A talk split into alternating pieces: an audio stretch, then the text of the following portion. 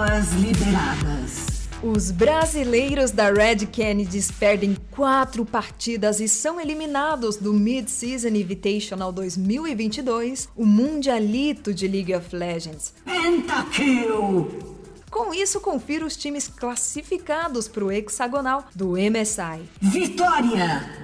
Emocionado com a eliminação, o caçador da Red, Aegis, viraliza na China e impressiona com mais de um milhão de views em menos de 24 horas. E a etapa 2 da VCT-BR estreia com vitória da Loud, Los Grandes, MIBR, Ninjas e Pijamas.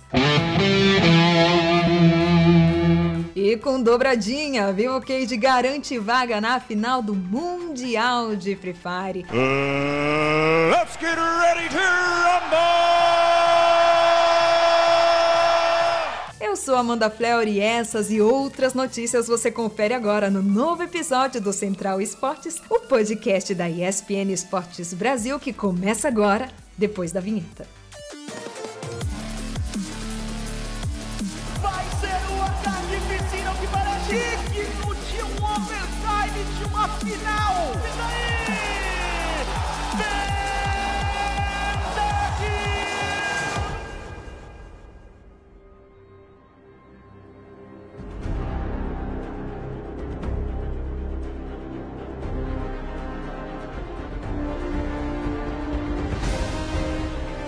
Olá pessoal, eu sou Amanda Fleur e seja bem-vindo a mais um episódio do Central Esportes Podcast aqui da ESPN Esportes Brasil. E tivemos aí altos e baixos do Brasil no cenário competitivo dos esportes eletrônicos. Começando então com a campanha dos brasileiros da Red Kennedys, que terminou no último sábado, no dia 14, após a derrota contra a RNG. Para a tristeza dos brasileiros, a Red Kennedys Calunga se despediu do Mid-Season Invitational 2022 de League of Legends no último sábado, dia 14, após a derrota contra os chineses da Royal Never Give Up. Representantes brasileiros se despediram da competição com uma campanha de duas vitórias e seis amargas derrotas. E com duas vitórias na campanha, a Matilha tentou, mas a RNG não deu jeito. Impôs sua hegemonia no grupo B, vencendo todas as partidas do dia e fechando a fase de grupos com um incrível e limpo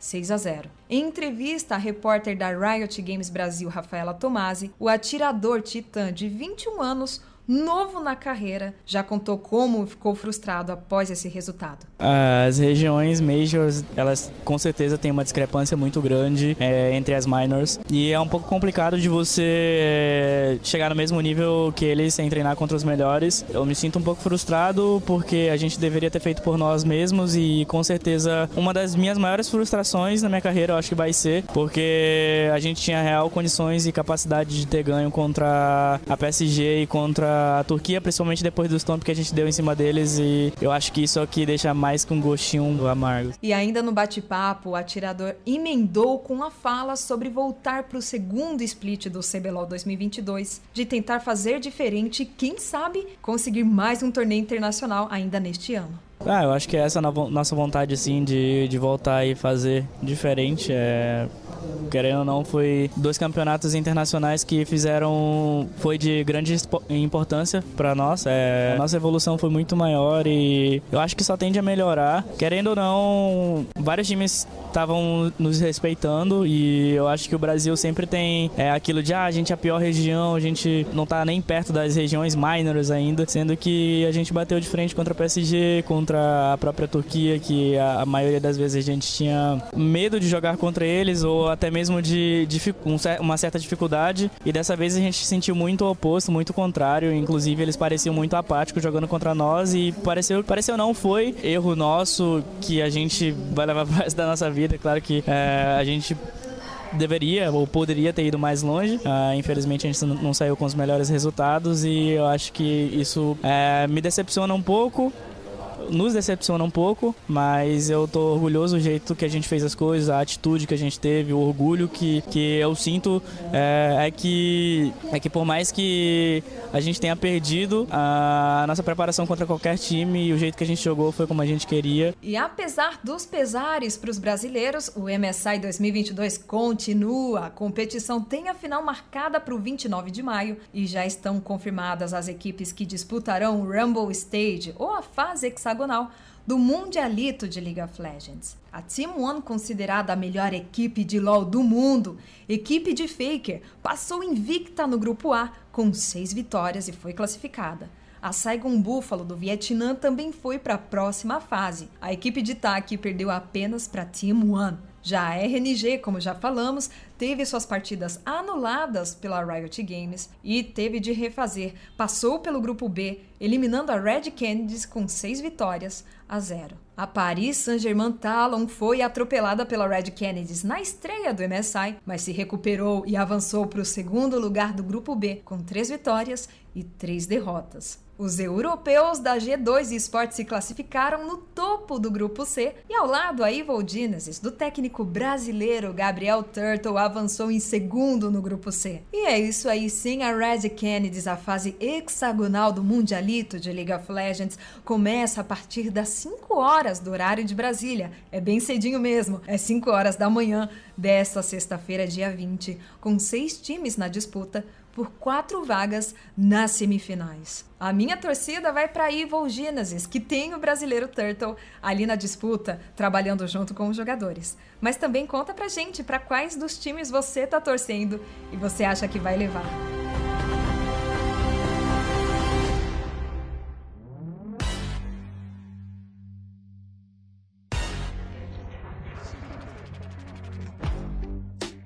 E falando no MSI, como a gente contou lá na chamadinha, teve um brasileiro que viralizou na China após a eliminação, mas é porque ele se emocionou e ele encantou os corações com sua beleza. Eu tô falando do Aegis, ele que é caçador da Red Kennedys. Ele se emocionou no palco, apareceu nas gravações, né, da transmissão oficial da Riot Games. Além dessa emoção ter comovido a comunidade de esportes, ele virou trending topics na rede social Weibo, que é uma rede social chinesa. E de acordo com o comentarista, o skit, a hashtag usada equivale a bonitão da Red chorando, né? Que era a hashtag que usaram lá na China. A emoção do brasileiro conquistou o público chinês e já somou mais de um milhão de comentários na rede social Weibo. Nas contas oficiais do Aegis, no Twitter e Instagram, ele recebeu uma enxurrada de comentários em mandarim, chinês, inglês e português traduzido.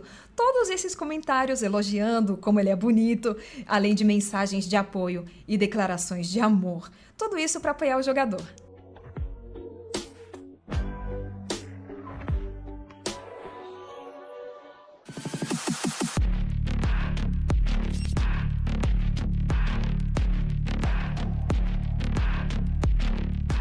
Mas o Brasil também fez bonito porque na primeira semana da etapa 2 do Valorant Challengers Brasil, que aconteceu nos últimos dias 14 e 15 de maio, no último final de semana, deram vitória para Loud, Los Grandes, MIBR e NiP. Começando os trabalhos, a Loud duelou com a Fúria na Ascent e o time de Saci levou por 13 a 3. E no mapa Breeze, o time fez bonito vencendo por 13 a 4. Já no segundo confronto, a Gamelanders Blue venceu a Los Grandes por 13 a 6 na Breeze, mas perdeu no Split e Icebox por 13 a 10. O MIBR precisou se provar diante da Vivo Cage, venceu em Bide e Icebox, essa última, ó, por 13 a 3. E já Ninjas e Pijamas duelou com a Liberty em Fracture e Split. Esse primeiro eles venceram por 13 a 9 e no Split eles levaram para prorrogação até vencer por 15 a 13. E ó, vale lembrar que o torneio vai até o dia 26 de junho e dá vaga para o Masters, o principal campeonato de Valorant. E os próximos confrontos voltam no sábado, dia 21 de maio, a partir das 17 horas, com transmissão nos canais oficiais da Riot Games. E bora que bora, tropinha, porque os brasileiros da Vivo Cage estão mais vivos do que nunca, classificados para as finais da Free Fire World Series, o Mundial de Free Fire, que acontece lá na ilha de Sentosa, em Singapura. No último final de semana, a Vivo Cade garantiu espaço com uma boa classificação na tabela geral, em seis quedas nos mapas Bermuda, Kalahari e Purgatório, com dois buias no total e 32 abates. Os guerreiros terminaram em terceiro lugar na disputa e se classificaram para a fase seguinte junto com os times da Eco Da Indonésia, a Tech All Around da Tailândia e V-Gaming do Vietnã. Mesmo assim, ó, é complicado, porque os caras da Indonésia e da Tailândia jogam muito e o Brasil vai precisar ficar de olhos bem abertos e com os dedos no celular calibrados, porque Indonésia, Tailândia e Vietnã ainda são países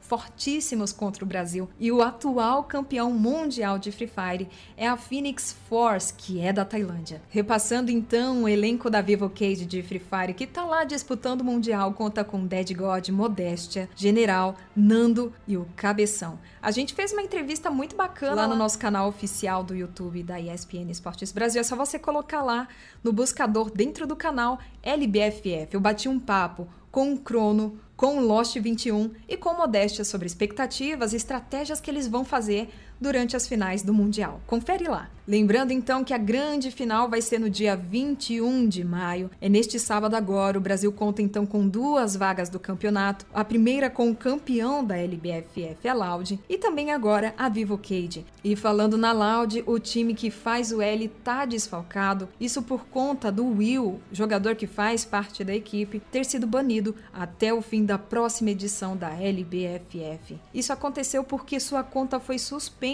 por infringir os termos de uso do Free Fire, deixando o elenco com apenas quatro integrantes que são o Noda, o Cronos, o Kawan 7 e o Lost. Tomara, eu tô aqui na torcida torcendo pro Brasil fazer bonito, porque os caras jogam super bem e tiveram uma grande evolução na LBFF 7.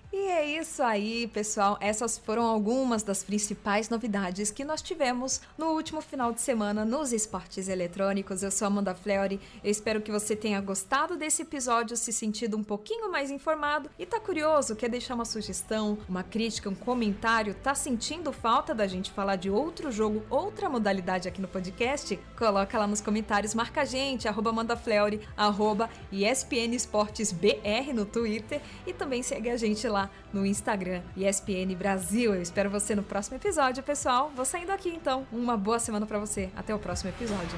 Tchau.